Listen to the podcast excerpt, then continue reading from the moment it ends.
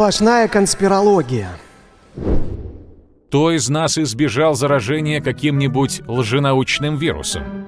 Альтернативная медицина, уфология, конспирология, фолк-хистори, да и обычные суеверия пропагандируются СМИ и внедряются в наши головы с малых лет. Почему же мифы столь заразны? Где бы взять вакцину? Идеи массового поражения.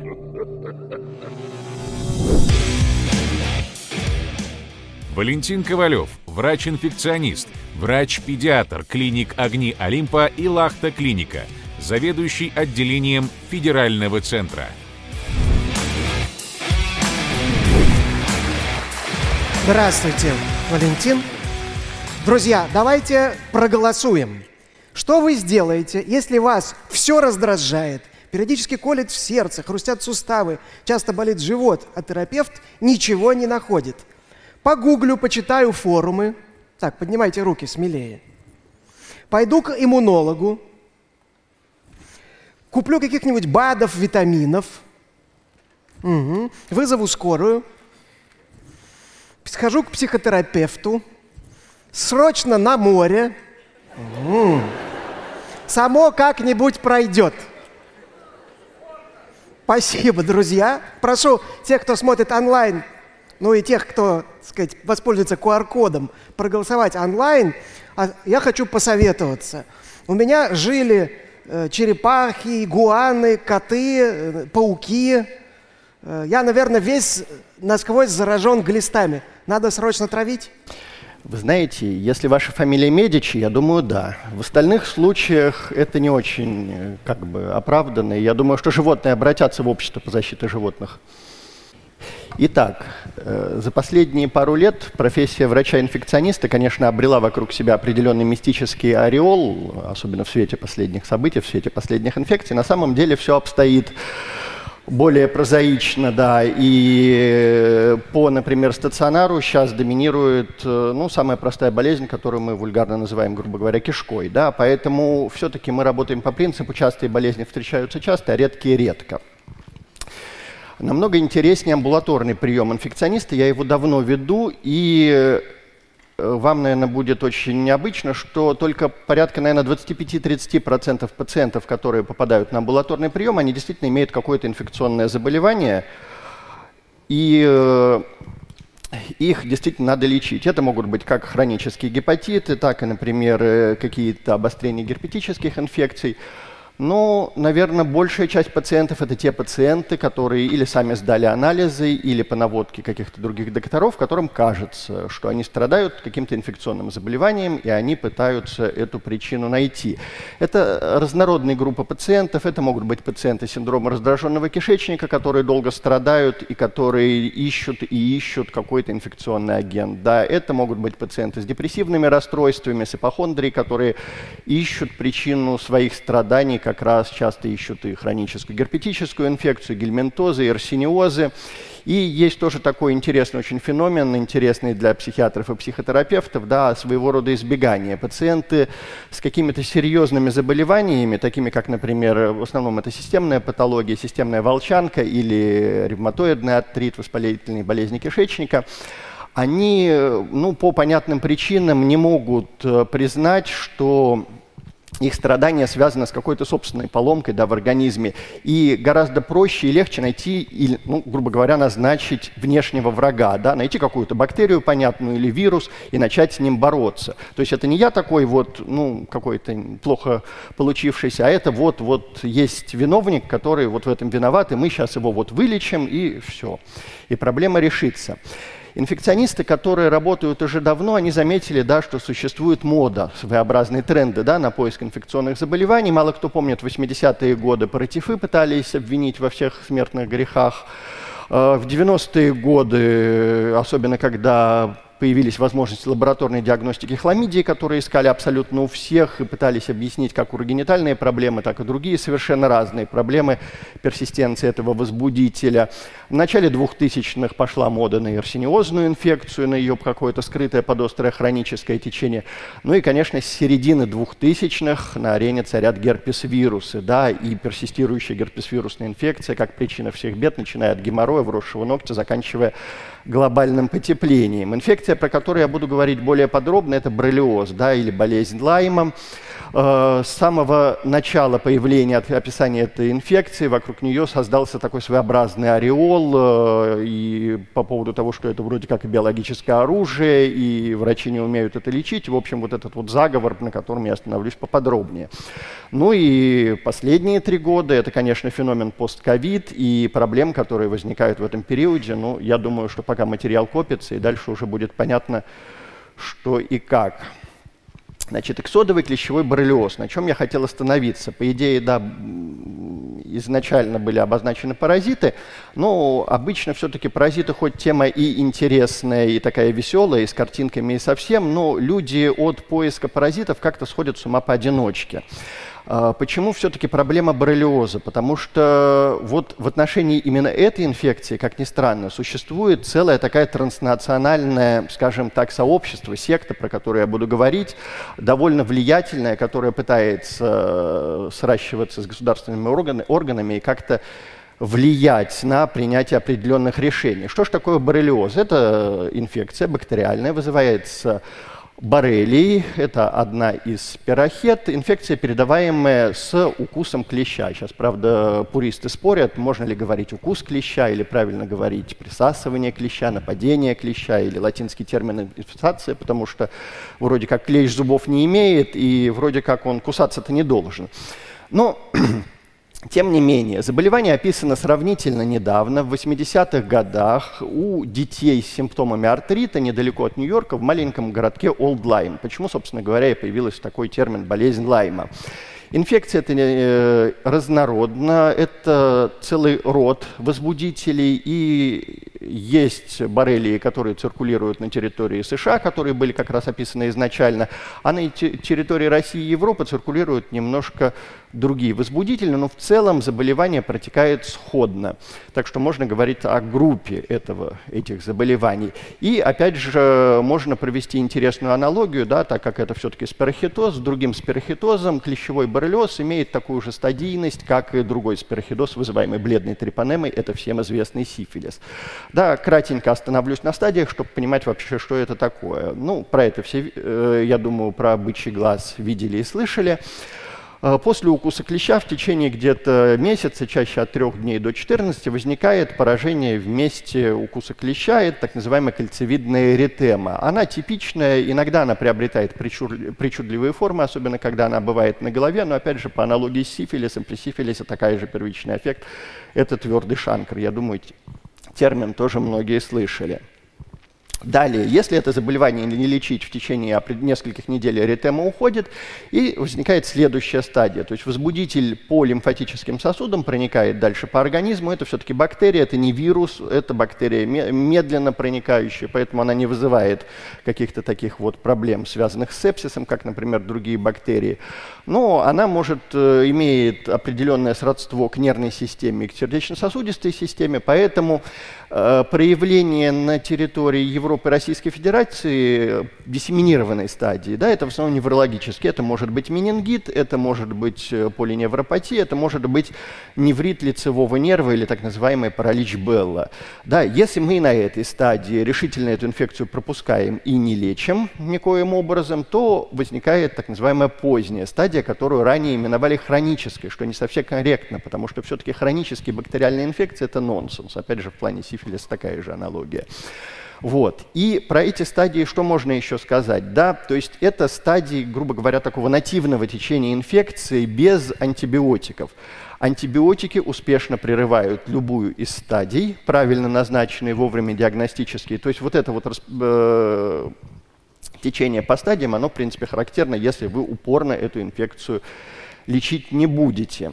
И, опять же, по поводу теории, поздняя стадия часто связана с иммунными механизмами. Для боррелий, как и для некоторых других бактерий, характерен такой феномен э, сродства белков боррелии с тканями человека, и поэтому иммунная система, когда начинает вырабатывать антитела, я думаю, с ковидом все слышали, что такое антитела, да, и как они примерно работают, эти антитела, помимо того, что они атакуют сами боррелии, они начинают бомбить собственные ткани человека, поэтому возникают вот эти вот такие вот иммуноопосредованные реакции, они характерны для некоторых других инфекций, там, например, для кампилобактера или для стрептокока.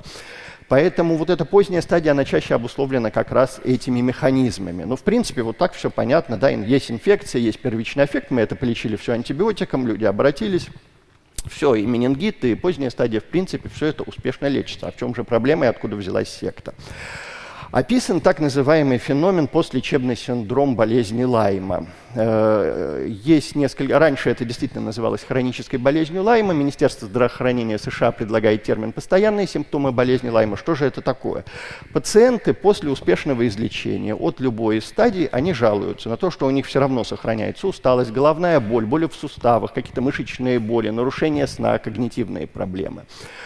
И вот это вот все объединено вот этим термином. Но, опять же, надо понимать, что это не хроническая болезнь Лайма, нет никаких доказательств эффективности длительной антибактериальной терапии при этих симптомах, и до сих пор не получено никаких доказательств, что эти симптомы обусловлены тем, что в организме осталась живая бактерия, которая продолжает осуществлять свою деятельность.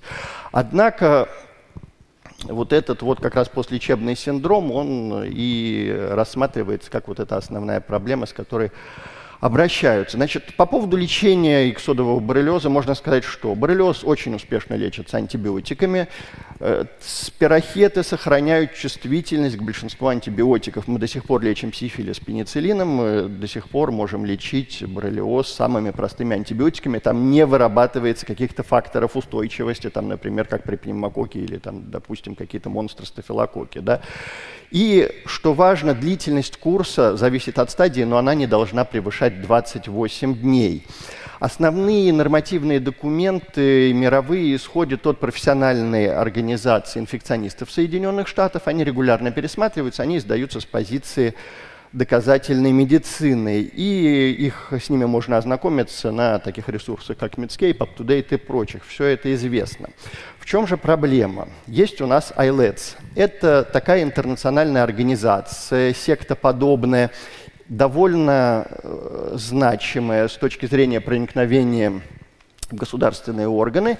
В эту секту кто входит? Входят пациенты, которые считают, что их неправильно лечат по разным причинам. Но у нас много людей, которые, да, вот все время подозревают, об этом говорилось и утром. Да, туда сходят различные сочувствующие активисты, которым надо за что-то бороться, неизвестно за что, но надо, да. Они же активно привлекают различных селебрити, я думаю, все слышали про Джастина Бибера, все слышали про Аврил Лавинь и прочих товарищей. Туда же входят в основном из врачей, это врачи-изгои. Это как раз врачи, вот это вот то, что называлось инста-цыгане, да, это врачи альтернативной, превентивной медицины, которые всем нам известны, которые занимаются в основном не лечением, да, а продвижением своей какой-то коммерческой продукции и биологических добавок. Эта организация не признана Всемирной организацией здравоохранения, но, однако, они пытаются и пытаются все время издавать свои рекомендации, они пытаются проникнуть активно и пытаются влиять на различные государственные управления с целью продавить свои рекомендации. В основе парадигмы этого сообщества лежит вот этот вот термин хронической болезни Лайма, которая диагностируется вот по тем субъективным критериям. То есть вы можете туда прийти, к, допустим, к врачу, который вот адепт этой организации, с любыми абсолютно жалобами, ну, я уж молчу, да, про вросший ноготь и геморрой, но тем не менее, слабость, усталость, недомогание, не встать с утра с кровати, там все болит, ничего не радует, да, вам найдут это заболевание, вот, и опять же по их э, установкам это заболевание требует массивной длительной антибактериальной терапии. Также они пытаются искать так называемые патогены коинфекции, которые утяжеляют течение этой инфекции. Ну и самое главное, да, что о чем я говорил в начале, это инфекция, передаваемая с укусом клеща. А укус клеща для них и не обязателен. Нет, бывают редко, когда человек не замечает на себе клеща, но тем не менее они говорят, что нет, тут вот пришли с любыми жалобами, и у вас это все найдется. Поэтому идет постоянная борьба. Организация пытается проникнуть, особенно в Соединенных Штатах, и влиять активно на различные органы управления. Ну, пока вроде как у них это не получается, но тем не менее эта бойня идет постоянно. Ну и для сравнения вам, да, подходы к терапии. Вы видите, да, что длительная антибактериальная терапия рекомендуется во всех случаях. И вот как раз вот этот вот послелечебный синдром болезни Лайма, при котором терапия не доказана, они предлагают лечить долго, упорно, антибиотиками и бесконечно. Что же говорит наша доказательная медицина по поводу как раз вот этого послелечебного синдрома? Проводились действительно исследования полноценные, с правильным дизайном, которые показали, что как раз вот эта длительная антибактериальная терапия не оказывает никакого эффекта при вот этих сохраняющихся симптомах. Кроме того, эта длительная антибактериальная терапия может быть просто опасной. Я думаю, что все с ковидом столкнулись, да, с псевдомембранозным колитом, как э, наш участок просто резвился, назначая по 3-4 антибиотика подряд на ковид, на вирусную инфекцию, которая вообще не требует антибактериальной терапии. Так вот, длительные курсы антибактериальной терапии как раз опасны развитием и штаммов монстров, и развитием вот этого псевдомембранозного колита, от которого как раз реально можно умереть. Чтобы умереть от болезни Лайма, это надо очень постараться, ну прямо очень постараться, вот прямо целенаправленно к этому идти. Вот. Ну и также, что самое интересное да, по поводу теории, почему же возникают эти симптомы. Эти исследования показали, что как раз вот эти подобные синдромы, они возникают изначально у людей, предрасположенных к этим симптомам. То есть я думаю, что вот, ну, например, вас укусил клещ, да, вы залезли в интернет и узнали, что клещ передает страшные инфекции, от которых люди могут умереть. Вы читаете, читаете, вы читаете соцсети, и вы все больше и больше впадаете в эту тревогу и панику. А уровень тревоги, в принципе, у нас среди населения довольно высок, и поэтому, конечно, вы начинаете прислушиваться к любым симптомам, которые, собственно говоря, раньше вы даже не замечали. И поэтому это как нарастающий ком. Вы идете к врачам, и врача вам говоря, врачи вам говорят, что да ничего страшного, у вас ничего нет. Вы начинаете подозревать, что к вам как-то вот относятся так, вроде спустя рукава. И дальше попадаете как раз в лапы специалистов, которые как раз вами и займутся. Хотел бы остановиться на адепте этого течения, Джорджу Бураскана. Это американский врач, э, терапевт, изначально семейный врач, который сейчас в данный момент не практикует. Против него неоднократно проводились служебные расследования по поводу как раз э, вот этих вот методов его терапии, совершенно не, нерациональной антибактериальной, которые могли принести вред. Но опять же, активная общественность, которым не важно за что бороться, все-таки как-то его отбила, но, к счастью, он сейчас не практикует. У него вышла целая монография, которая называется «Углубленное изучение болезни Лайма», на что хотелось бы обратить внимание. Опять же, длительное антибактериальная терапия сочетанием нескольких препаратов внутривенно в течение месяцев и лет.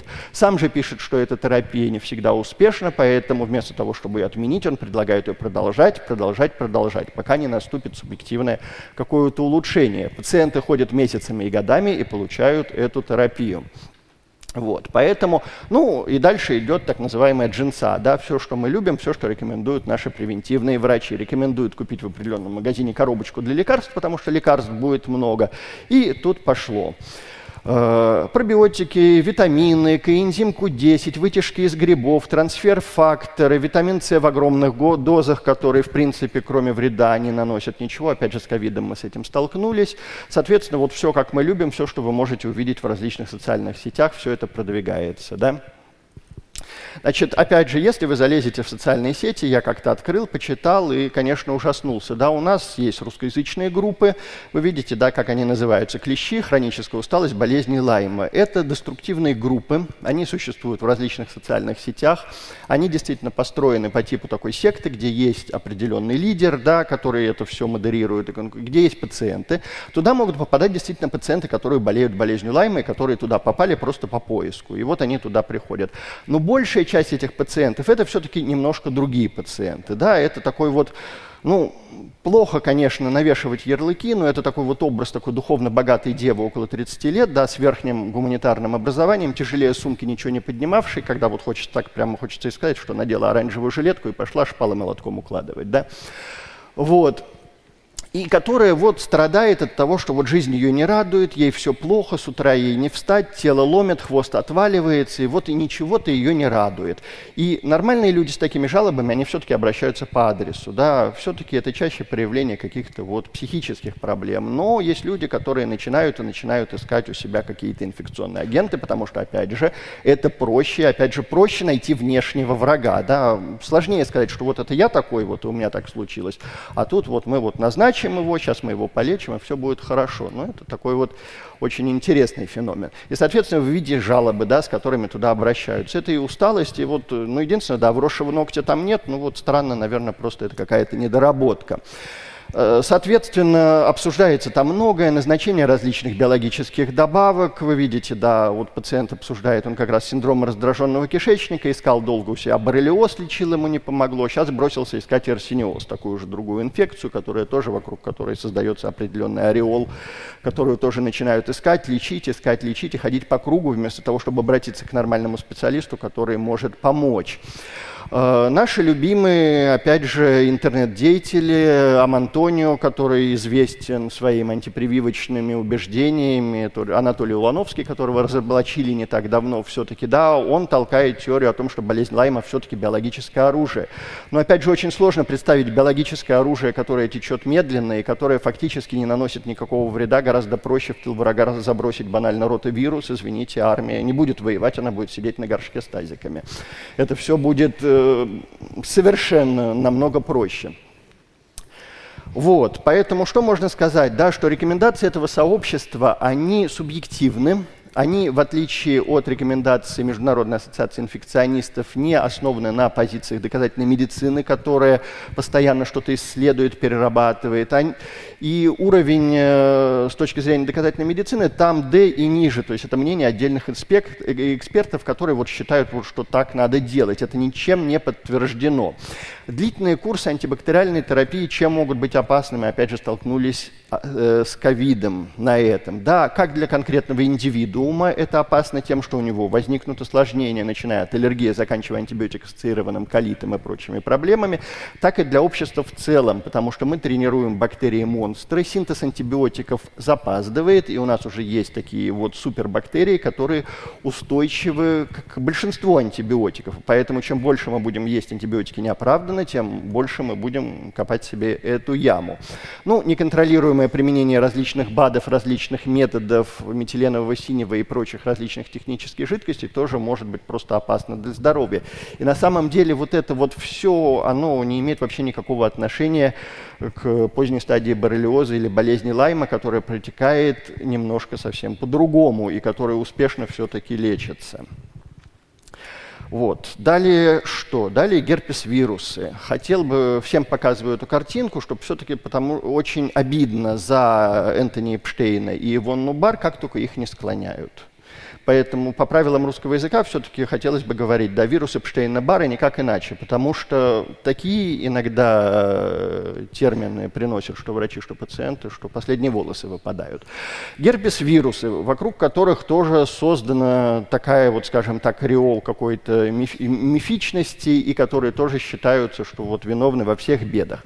Что надо понимать про герпес-вирусы? Для них, для всех сходна определенная эпидемиологическая закономерность с точки зрения инфицирования. Человек не болел герпес-вирусом, в него попадает этот герпес-вирус, вызывает первичную инфекцию, она может протекать по разному сценарию. Да? Например, варицелла зостер – это банальная наша ветреная оспа, Эпштейна-Бар чаще дает это все-таки инфекционный мононуклеоз. Первый, второй тип – высыпание. Восьмой тип вообще искать не надо, это саркома капыша у ВИЧ-инфицированных, но, тем не менее, тоже находится у умельцы, которые зачем-то его ищут. Вот. И герпес-вирус после первичной инфекции затихает, переходит в латентное состояние, и если вы не болеете тяжелым настоящим иммунодефицитом, вот не теми вот снижениями иммунитета, про которые тоже с утра задавали вопросы, это должен быть настоящий иммунодефицит. Это или ВИЧ-инфекция, это или химиотерапия на фоне лечения каких-то онкологических заболеваний, или подготовка к трансплантации костного мозга, когда иммунная система искусственным образом убирается с помощью специальных препаратов, вот тогда эти инфекции действительно опасны. В остальных случаях нет. Так вот, и мы мы все, я думаю, вот если нас всех протестировать, 80% в зале будут носителями каких-либо герпес-вирусов э, в неактивной фазе. Я носитель, и вот я думаю, многие они даже и не э, думают про это. Но тем не менее, поэтому вирус в спящем состоянии находится в различных органах и тканях, он не мешает, если вы не заболеваете иммунодефицитом. И, собственно говоря, с этим вирусом вы будете жениться, выходить замуж, заканчивать институт, уходить на пенсию, там, умирать. Он вот как был в организме, так и останется. Он никуда не денется уже. То есть все, это пожизненное носительство. Поэтому это тоже надо понимать. Но находятся умельцы, которые, ну, так как 80% следите за руками, да, 80% населения инфицированы герпес-вирусами. И антитела к герпес-вирусу можно найти у всех, и сам вирус методом полимеразной цепной реакции можно найти у многих в различных средах. Поэтому вы приходите к врачу с любыми проблемами начиная от депрессии, там, частых заболеваний, э, головных болей. И врач-курильщик э, как бы назначит вам сдать антитела, находит эти антитела, они ясно, что будут положительные, а к некоторым герпес-вирусам особенность метода, например, варицелла зостер, там цифры положительные в четырехзначные получаются цифры единицы оптической плотности. И, соответственно, люди пугаются, особенно если вы в отдельной лаборатории сдаете, а там, собственно говоря, красным все выделяется положительное. Я думаю, многие с этим сталкивались. Соответственно, вы бежите к врачу, вот, и врач говорит, вот, вот это причина ваших всех бед, давайте лечить. И начинается вот это вот вакханалия. Поэтому с герпес-вирусами тоже очень большая проблема, и надо действительно понимать, что является проблемой, что является активной инфекцией, что не является, и что на самом деле надо лечить. Про них можно говорить, конечно, много, но, к сожалению, время у нас ограничено. Гельминтозы – самая веселая и интересная тема, с которой мы начали, да, мифы и легенды. Да. Очень многие врачи, особенно превентивно-интегративного плана, всем рассказывают, что мы просто нашпигованы глистами, что глисты живут и глист в нас и там, килограммами и вызывают проблемы, опять же, различного плана, от аллергии заканчивая там и различные сыпи, расстройства кишечника. Что надо понимать? Да, на самом деле в организме человека вот как такового жителя города, да, паразиты найти очень сложно, их там практически нет. Если вы не охотитесь на кабана и медведя и не разделываете это все, если вы не рыбак и не ловите рыбу в речках наших и потом сами ее не засаливаете не употребляете, то риск инфицирования каким-то гельминтозом, он стремится к нулю. Единственное, что если у вас есть дети, да, вот жители крупного города, что могут подцепить? Они могут подцепить, э, ну вот то, что на картинке нарисовано, это астриция энтеробиоз, сколиоз, я думаю, многие помнят, да, с детского садика. Метод диагностики элементарный, с помощью скотча, да, дырочкой к светику там и прочее, прочее, прочее. Вот. Какие еще есть мифы, да, которые очень много вопросов задают? Если дома есть кошки и собаки, нужно гнать глистов. Не у кошек и собак. У кошек и собак надо, да, они, там немножко другая ситуация. У людей надо. Значит, надо понимать, что общих глистов, которые передаются непосредственно от кошек и собак, и у человека нет все равно нужен какой-то другой фактор. Например, есть определенные гельминты, да, которым можно заразиться от собак, это таксокара. Вот. Но для этого собака должна покакать в песочницу, эти яйца должны инкубироваться определенное время в этой песочнице, и этот песок из песочницы надо поесть. То есть если вы взяли котенка, умилились с улицы, и из этого котенка вдруг полезли какие-то червяки, да, эти червяки, они противные, неприятные, но вы ими не заразитесь, они для вас не патогенны. Поэтому, а препараты противогельминтные очень токсичны. Поэтому гнать глистов постоянно не надо. Ну и вопрос, да, по поводу суши на самом деле. Рыба, которая поступает к нам для приготовления суши, она как бы не сырая, она замораживается, она проходит шоковую заморозку, поэтому большинство яиц гельминтов гибнет при этом, и заразиться от суши невозможно практически, если вы, конечно, не едите прямо вот свежую выловленную рыбу. Вот, поэтому поиск гельминтозов – это такая довольно интересная тема, и надо понимать, что, опять же, для каждого глиста характерен определенный механизм заражения. Нельзя говорить вот все глисты в общем. Вот если вы лобите рыбу в одном месте, это один гельминт. Если вы там ходите на кабана с ружьем, это другой гельминт. Если вы там что-то еще делаете, это третий гельминт. То есть и по диагностике, опять же, сейчас очень модно сдавать кровь на антитела к гельминтам, да, это на самом деле очень бесполезный анализ, от которого мехом наружу выворачивают всех инфекционистов. Это директор делает очень плохую тест-систему, очень низкого качества, да, но люди любят, потому что все знают, что, да, сдавать яйца и глистов, там никогда ничего не находят. Вот. А мы вот сдадим кровь и что-то найдем. И получаются абсолютно результаты нетрактуемые. Например, там у 10-месячного ребенка, который никогда не ел рыбу вообще в жизни из-за аллергии, да, у него вдруг антитела к эписторхам вылезают. Это говорит просто о низком качестве тест-системы, о ложноположительных результатах. Но, опять же, различные врачи превентивного направления очень это любят и, опять же, рекламируют различные биологические добавки, чтобы зарабатывать деньги. Что еще хочется сказать напоследок? Да, сообщество профессиональных больных, так называемые, да, это вот эти вот группы. Эти группы сравнивают симптомы, там есть определенные активисты, да, они распространяют сведения о врачах, которые лояльны к этому. Но в основном цель этих групп не лечение все-таки. Да, группы есть вот в отношении хронического боррелиоза, хламидиоза и других инфекций. И надо понимать, что у этих пациентов нет как таковой цели излечения. Да? Вот эта болезнь – это их такой определенный стержень, который холится и лелеется. Если ты начинаешь его разрушать, они к тебе приходят и говоришь, у вас нет инфекции, вам надо к другому врачу. Они, ну, кто-то устроит скандал, просто уйдет. Они не вернутся. И вот это очень большая проблема как с точки зрения медицины, так и с точки зрения юридической, когда родители начинают искать и когда начинают, собственно говоря, вредить своему ребенку. Ну, можно говорить, да, что там есть еще получение получения вторичной выгоды. Опять же, такие пациенты, они очень часто с помощью вот этих вот хронических своих недугов начинают манипулировать семьей, получать какие-то льготы, инвалидности и прочее. Да. Ну и под конец хотел бы да, сказать еще про что. Где читать и что искать. Существуют определенные такие вот активные врачи-инфекционисты в различных социальных сетях. Можете посмотреть. Вот у этих врачей не будет ни рекламы БАДов, ни никакой джинсы. Это врачи, которые, собственно говоря, на совершенно за бесплатно даром пытаются нести в массы какую-то полезную информацию и учить всему хорошему против всего плохого, и которым действительно можно доверять, и с которыми можно общаться. Наверное, так. Так, спасибо. Но сейчас давайте-ка мы посмотрим результаты опроса, как проголосовали наши дорогие зрители. И как смотрите, как легкомысленно наши дорогие зрители относятся. Само пройдет. Но, с другой стороны, это хорошо на самом деле. Меньше нагрузка на медицину. Меньше нагрузки на медицину, и здоровый пофигизм должен быть всегда. То есть вот, и я бы еще, да, что не сказал, все-таки с тревогой надо работать, потому что вот большинство вот этих проблем это все-таки тревога. Ну, люди почему-то, да, у нас психиатрия стигматизирована, и люди не хотят идти к врачу, почему-то стыдно и как-то боязно идти, там поставят на учет в ПНД там и прочее, прочее, прочее. Ну, вот так, наверное.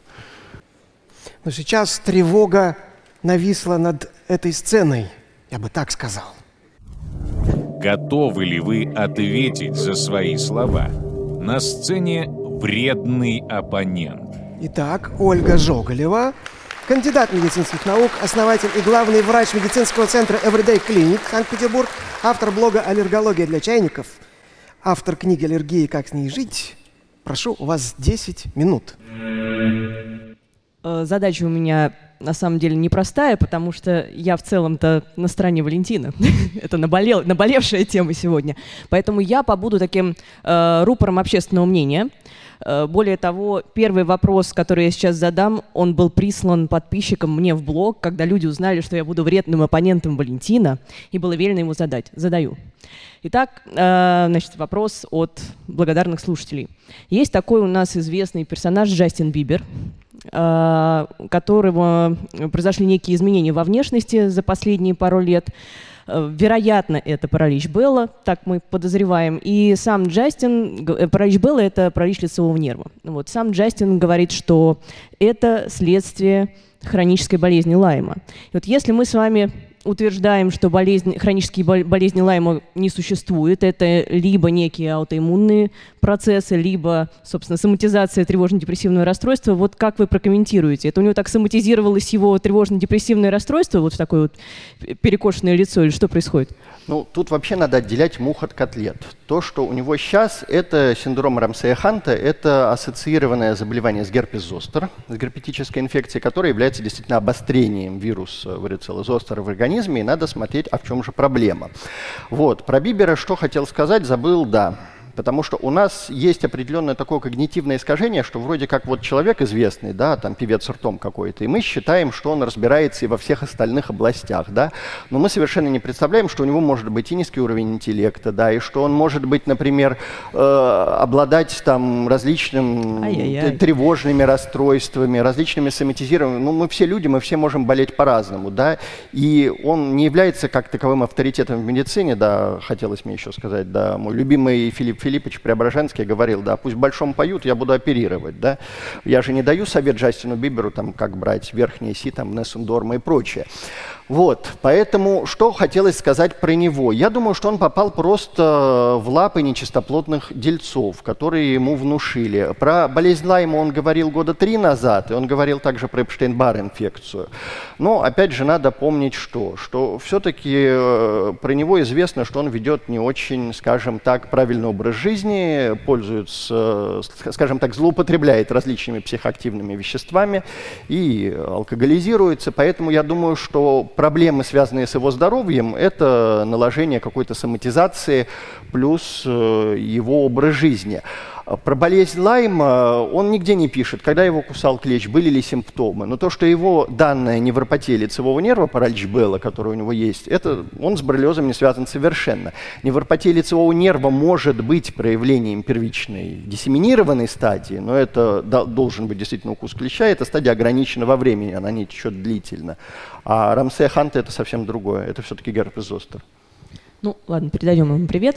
Uh-huh. А, я пошла дальше по знаменитостям. Есть еще такая а, забытая и снова появившаяся сейчас на радарах звезда Аврил Лавинь которая говорит, что она в течение двух лет страдала от очень тяжелой формы синдрома хронической усталости, буквально не могла встать с постели, и ее врачи диагностировали у нее хроническую болезнь Лайма. Ну, теперь мы вроде как догадываемся, что это не она. Может быть, в таком случае это действительно некая хроническая герпетическая инфекция, коль уж э, она может реактивироваться, персистировать и так далее. Может такое быть?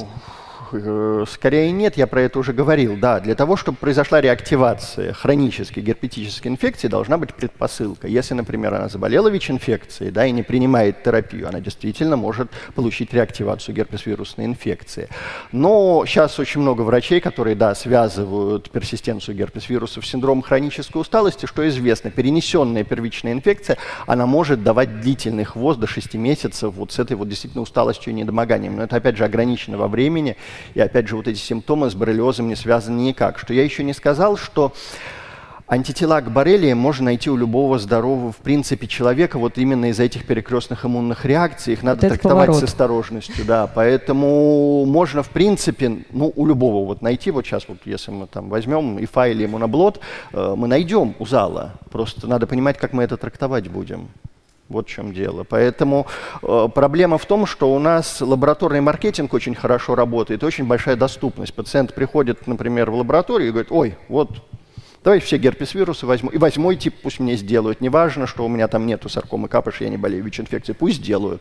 А вот как потом это трактовать, мне тоже всегда хочется сказать, вот как той картинкой со Сбербанка, да, что где вам карту выдавали, туда и идите. Вот тот, кто вам это все поназначал, тот пусть и трактует, потому что золотое правило в принципе врача, вот если я назначаю какой-то анализ, я должен понимать, какой результат этого анализа я получу, да, там, что я получу в итоге и что я с этим дальше буду делать. То есть практическое приложение вот этого положительного результата. Как это повлияет на дальнейшую стратегию. Это просто какой-то академический интерес. Ну ок, мы получили, да, там поздние антитела к вирусу Эпштейна-Бар, да, вы инфицированы, все замечательно. Но, но это никак не повлияет на тактику. Это больше так ради интереса. Поэтому вот, вот эта вседозволенность и вседоступность лабораторной диагностики, она, конечно, страшные вещи с людьми делает. Ну, видите, тут еще сводит с ума периодически появляющиеся антитела класса М, IgM. Это такая группа антител, я переведу, угу. да, которая обычно говорит об острой стадии заболевания. И вот действительно же их находят. Ну, как ну, вот это, это можно прокомментировать? Ну, опять же, появление М при наличии G. Надо смотреть, каким методом это делается. Если ИФА, ИФА дает очень часто ложноположительный результат. Опять же, надо смотреть, если это надпороговый уровень. Если это, опять же, банальный тест системы Vector Best, ну, там вообще без вариантов. Они, вот знаете, как гадание на кофейной гуще. Проще вот гадать, чем получать какие-то результаты, потому что там приходит совершенно невообразимое. Поэтому надо каждый случай рассматривать на самом деле. Реактивации могут быть в течение жизни, они могут быть бессимптомны, поэтому вот тут нет вот каких-то общих правил в этом отношении. Ладно, вас, вас не переубедишь. А, по поводу э, вирусов, э, ладно, разобрались. У меня возник вопрос э, по поводу глистов. Вы говорите, что мы ведем такой образ жизни, при котором, в общем-то, вероятность того, что мы на каждом шагу заражаемся паразитарными инфекциями очень маленькая, и профилактический прием противопаразитарных препаратов не нужен, и все мы, в общем, ведем такой благополучный образ жизни, что это действительно не показано. Но вот, например, у вас э, есть дети же, Валентин? Ой, много. Ваши дети э, э, ели песок когда-нибудь? Вот вы наблюдали ели. это? Это же такая типичная история. Вот эти ребята маленькие играют в песке, там эти котики писают в этот песок. Этот песок, значит, э, человек с удовольствием поглощает. Вот неужели даже в этом случае не нужно никаких профилактических мер принимать? Это у нас вот. такая Спарта, да?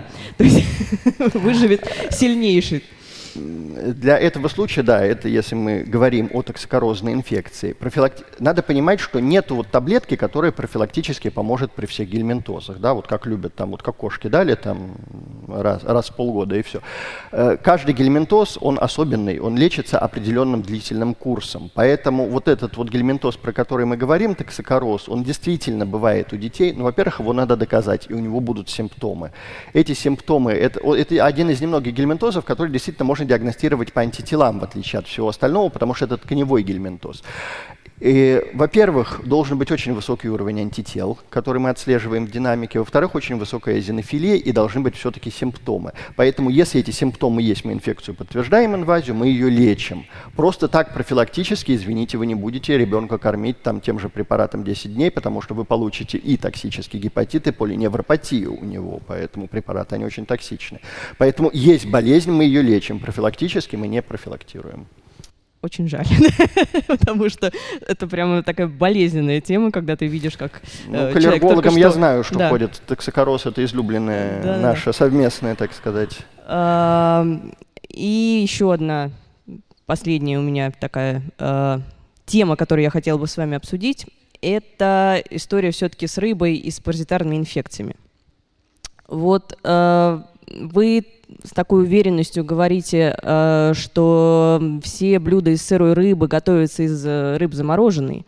Но неужели же из местной рыбы не готовят сашими, не готовят никакие э, еще там деликатесы? Потому что в Прибалтике я знаю, что готовят из свежевыловленной рыбы блюда. Мы же не можем угадать Э, какую рыбу мы едим, а замораживали ее или не замораживали. Поэтому мне кажется, все-таки из свежей рыбы э, приготовленные блюда это прям такой суровый фактор Нет, риска там, анизокидоза, да. дифилобатриоза. Мы с ним просто сталкиваемся гораздо чаще, чем э, вы говорите. Ну, а, во-первых, все-таки самое главное, что надо понимать, что все гельминтозы индивидуальны, да, нет общих каких-то вот э, таких вот подходов, да, и что все-таки очень важен эпиданамнез. Если ко мне приходит пациент, который говорит, что вот он вот неделю назад прилетел с Бали, где ел там в определенном ресторане тартар из тунца, который вот прямо при нем выловили, порезали и сделали, и у него потом возникают симптомы острого гастрита с крапивницы, я могу сказать, что у него точно будет анизокидоз, потому что я с такими пациентами работал, и это действительно так. Но для этого, опять же, надо быть или там в Индонезии, или в Японии, есть сырую рыбу, выловленную там при вас. Да? Если это, конечно, мой стыд, да, у меня в отделении санитарка отличилась, она щучью икру засаливала, и вот к вопросу о том, да, о диагностике гельминтозов, что яйцеглист ничего не показывает. Ха-ха-ха, яйцеглист, когда там есть, он показывает. Поэтому, соответственно, она заразилась действительно дифилобатриозом от щучьей икры недоделанной, опять же. И если вы проживаете в Обском бассейне и там едите строганину какую-то, ну или прочие варианты сырой рыбы семейства карповых, то вы действительно можете заболеть эпистархозом, это там есть. Но опять же, если вы живете в Москве и едите рыбу вот в этих местных ресторанах, вы не заболеете. Поэтому тут вот к каждому пациенту мы относимся все-таки индивидуально, и эпидемиологический анамнез играет очень большое значение все-таки. Наше время, видимо, истекло угу. прямо на нас, поэтому да. все остальные вопросы я вам задам потом. Спасибо. Спасибо большое. Я призываю, садитесь пока что, да, я призываю э, уважаемых зрителей оценить, насколько вредной была Ольга, была ли она добрым другом или не очень добрым. А, мы переходим к вопросам. А, да, вопросы. Вопрос от слушателя, присланный заранее. Александра Ещенко спрашивает. самая страшная или необычная болезнь, с которой вы встречались в своей практике? Ну, страшная болезнь на самом деле, она не сильно необычная, так как я все-таки работаю в основном в стационаре, работаю с нейроинфекцией, да, самая страшная болезнь это все-таки нейроинфекция у детей, менингококковая инфекция, от которой, конечно, кладбище у меня очень большое, поэтому я призываю всех, э, будучи на трибуне, где можно быть рупором чего-то, да, прививаться и прививать своих детей от этих инфекций. Только так мы можем защитить, потому что, ну вот, чего-то необычного, никакой оспы обезьян там, или там чумы плотоядных, африканской чумы свиней нет. Это все-таки редкость. Э, сейчас у нас блиц, то есть три минуты, в течение которых я прошу вас максимально лаконично отвечать на вопросы. Итак, вопрос от Юрия. Скажите, пожалуйста, выявляются ли наукой новые виды паразитических организмов в городской среде в условиях большой скученности населения? Нет. Вопрос от Дарьи. В каких случаях нужно, нужно ли проверяться на вирус Эпштейна-Бар? Какие симптомы он дает при хроническом течении и лечится ли? Если есть симптомы, раз. Если есть иммунодефицит, два. В остальных случаях нет. Мария, миф или нет утверждение, что в советские времена клещей было меньше, потому что большие территории обрабатывались с воздуха, и, соответственно, случаев выявления боррелиоза и клещевого энцефалита было намного меньше? Ну, вообще обрабатывалось, да. Мария, что ответить собеседнику на утверждение? У тебя же родители врачи, посоветуй, какую таблетку принять, когда ты совершенно не врач и у тебя другая профессия. Вообще обратиться к врачу. А, Светлана, Насколько уместно, корректно антипрививочникам приводить аналогию, что пандемия – это война людей с вирусом, и каждый антипрививочник встает на сторону врага? Ну, в принципе, да. Андрей, был ли в вашей практике, были ли в вашей практике мифы, в которые вы верили, но потом поняли, что заблуждались? На самом деле был связанный с определенным возбудителем при одной инфекции, но это не сильно, скажем так. Я вот кардинально не переобувался. Виктор, один мой знакомый утверждает, что гельминты живут в разных органах человека и с определенной периодичностью выходят в кишечник, чтобы там размножаться. Скажите, пожалуйста, что думает об этом наука? Желательно обратиться к психиатру и полечить тревожность. Владимир, существует ли вероятность получить боррелиоз гельминтоз от ручки двери, если взяться за нее после зараженного? Лечим тревожность. Елена, при поездке в экзотическую страну стоит делать специальные прививки? Конечно. Роман, какие паразиты наиболее легко проникают в организм, от каких сложнее всего избавиться, от каких и быстрее всего избавиться от наиболее распространенных паразитов? Как ну, быстрее? Это как быстрее? Односложно не ответить. Э, это такой очень большой вопрос. Ладно. Имре Ач. Оказывает ли бактерия какое-то негативное воздействие на организм клещей? Нет. Это носительство. Юлия, правда, чтобы заразить человека, клещ должен быть присосавшимся 36 часов? Нет. Может быть и раньше. Алиса, а что насчет гигиенической теории? Слышала, что некоторые виды паразитов специально подсаживают человеку для лечения. Ну, такие теории, конечно, есть. Это не совсем гигиеническая теория. Ну, пока это, опять же, в, в рамках эксперимента. Так, время у нас вышло, да? 13 вопросов. Пока за сегодня это рекорд. А мы переходим к вопросам из зала. Я прошу дать микрофон. Вот э, там вот машет кто-то чем-то. Дайте, пожалуйста, микрофон. Представляйтесь. Здравствуйте, Екатерина, город Тула. Интересный вопрос. А, нам в школе всем рассказывали про а, печеночных сосальщиков, а, промежуточный хозяин, речной продавик. Часто ли сейчас встречаются такие паразиты? И что же тогда с бедными людьми, которые купаются в реке Ганг, как они до сих пор в Индии живы тогда остались? Но ну, это понятно, карий и прочий. Острая пища, но это действительно им помогает?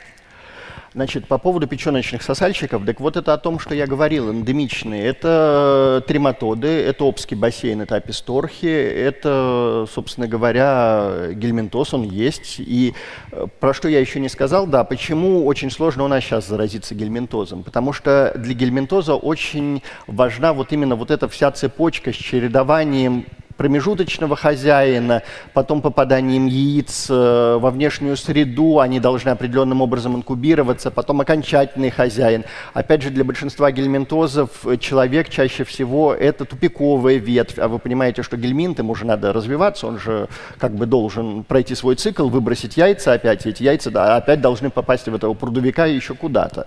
Вот, поэтому по поводу Индии, ну там, конечно, больше кишечные инфекции преобладают, чем паразитозы, но там есть свои, да, гельминты, которые через воду передаются, поэтому нет, они болеют тоже. И опять же, для разных регионов Африки и Азии существуют свои эндемики, там и шестосомы и прочее, поэтому ну, там очень большая тема для разговора. Вопрос от Андрея из Архангельска. У населения пользуется большой популярностью настойка полыни от глистных инвазий. Оказывает ли она какой-то реальный эффект? Но она может быть и токсичной, и на самом деле исследований по ее эффективности не проводилось. Поэтому настоек разных много, там и грибами лечат, и чем только не лечат. На самом деле это все не традиционная медицина. Так, прошу, вот там рука. Дайте, пожалуйста, микрофончик. Добрый день, Ксения, Москва. Вопрос по поводу э, онкологии и связи с вирусом много есть э, статей, мнений относительно, например, детей Африки, э, которые заболевают лимфомой Беркета и назофарингеальной карциномой. Очень часто выявляется у них э, тот самый пресловутый Эпштейн-Бар. Скажите, пожалуйста, это вирус вызывает такие виды раков? Так, тут надо что понимать, спасибо за вопрос. Да, вирус может быть триггером да, любого заболевания. Вирусы могут быть триггером и различных аутоиммунных процессов и онкологии. И в частности, да, для вируса Эпштейна-Барр доказана определенная способность вызывать это все. Но для этого нужен определенный генотип, и это все-таки вот африканский континент. Этот генотип позволяет им выживать, они, у них есть определенная поломка, они не заболевают, в отличие от нас, малярией, но зато вот они болеют лимфомой Беркета. Вот. И опять же, э, достоверно известно, что вирус Эпштейна-Барр вызывает э, онкологические проблемы у ВИЧ-инфицированных.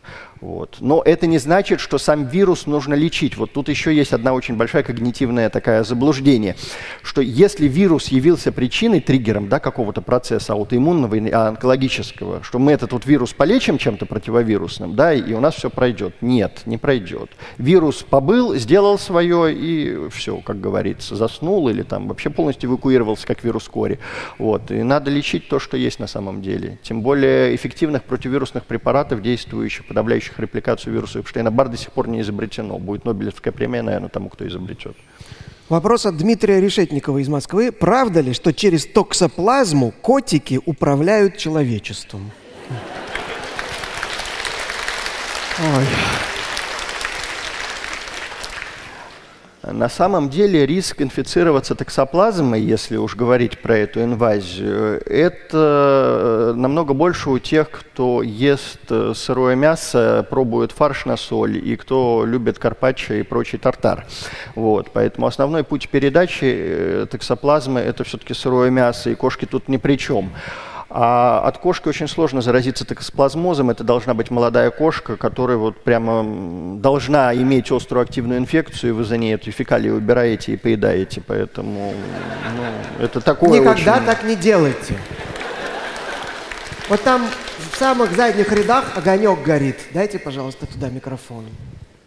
Здравствуйте, Юлия, Москва. Спасибо вам за тему интересную и рассказ. Э, у меня вопрос такой. Э, есть э, точка зрения, что легкий пофигизм и умеренное несоблюдение гигиены – это даже, даже хорошо, если нет иммунодефицита. Но там как летом в деревне котика обнять, у собаки что-то из миски съесть, огурец помыть в бочке для полива и прочие радости, и только здоровее возвращаешься. Что вы об этом думаете?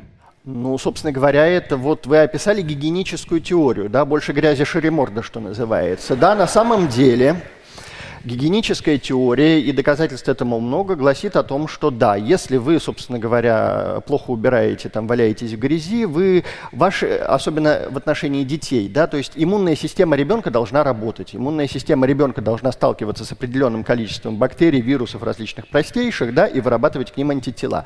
Если вы этого ребенка держите в стерильной квартире под колпаком, все моете с хлоркой каждый день, сдуваете пылинки и начинаете биться в истерике, когда действительно ребенок там облизал подошву ботинка, иммунная система этого ребенка начинает простаивать. Я думаю, это вот можно как раз к Ольге, как к аллергологу, обратиться с этими вопросами, она поточнее расскажет, я так на пальцах объясняю.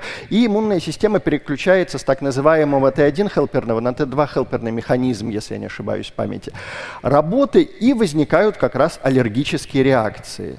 Поэтому как раз дети-аллергики – это те дети, которые вот были под колпаком, где все мылось хлоркой, и где, не дай бог, какая-то грязь там, и просто вот… Но это, опять же, это же в отношении родителей обсессивно-компульсивное расстройство, вот когда вот постоянно все моется, убирается, 10 раз протирается. Поэтому эта теория, это хорошая теория, она в разумных пределах. Это не значит, что надо землю сейчас идти есть на улицу, но она работает.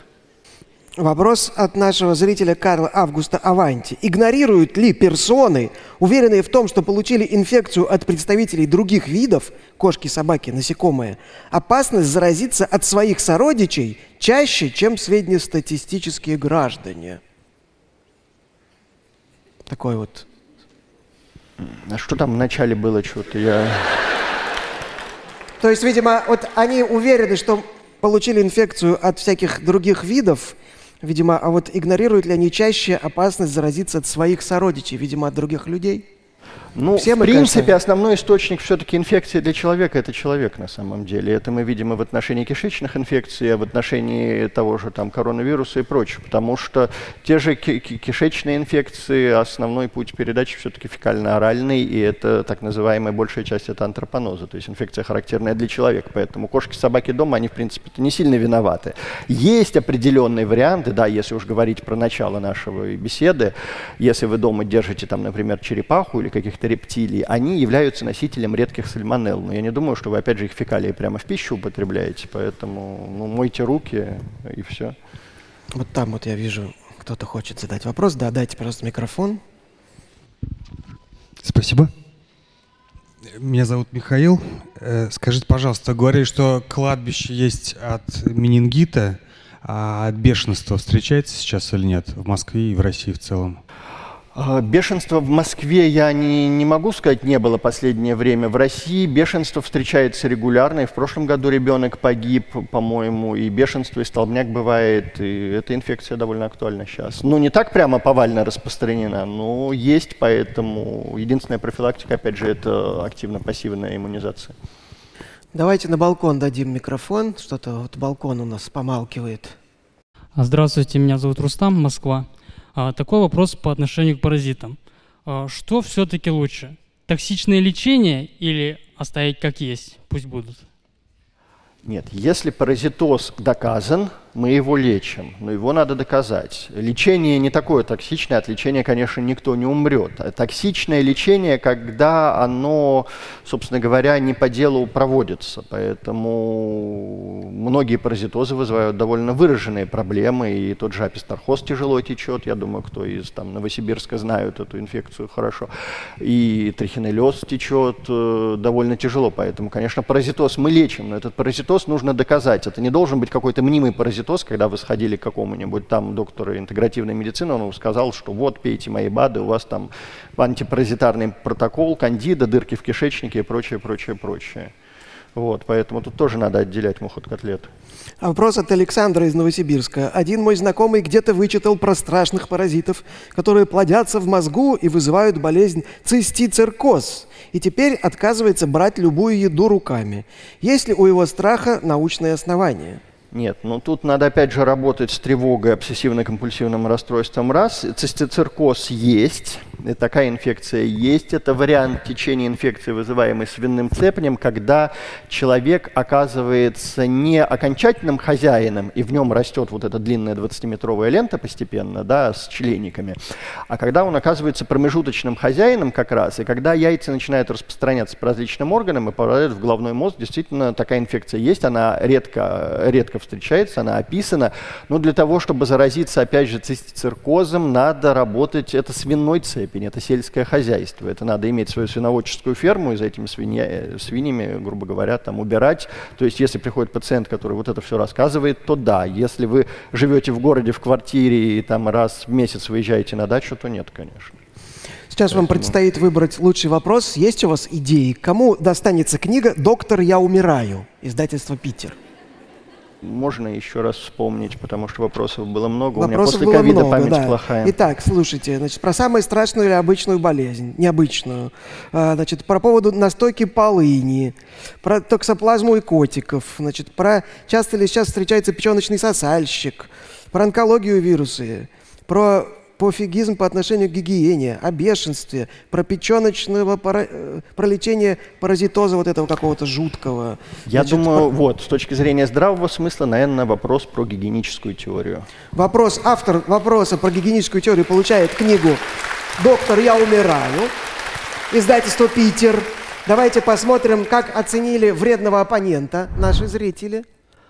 Интересный собеседник. Интересный собеседник, согласен. Значит, вам тогда а, от нас подарки. Пингвинопитек от студии 3D-печати Павла Краснова, набор сувениров от gen.ru, диплом в металле, э, деревянный блокнот от волонтеров приюта «Печатники» в лице компании Color. На экране сейчас должна появиться картинка нашей художницы Юлии Родиной. Вот она. У вас появились вопросы. Вы с чем-то не согласны? Пишите комментарии с хэштегом постскриптум. Докладчик будет отвечать на ваши вопросы в прямом эфире на канале «Лаборатория научных видео». И, естественно, с отрывом победил миф о том, что масоны – это мировое тайное правительство. Куда подавать заявку на вступление в масонство и как не ошибиться при выборе ложи?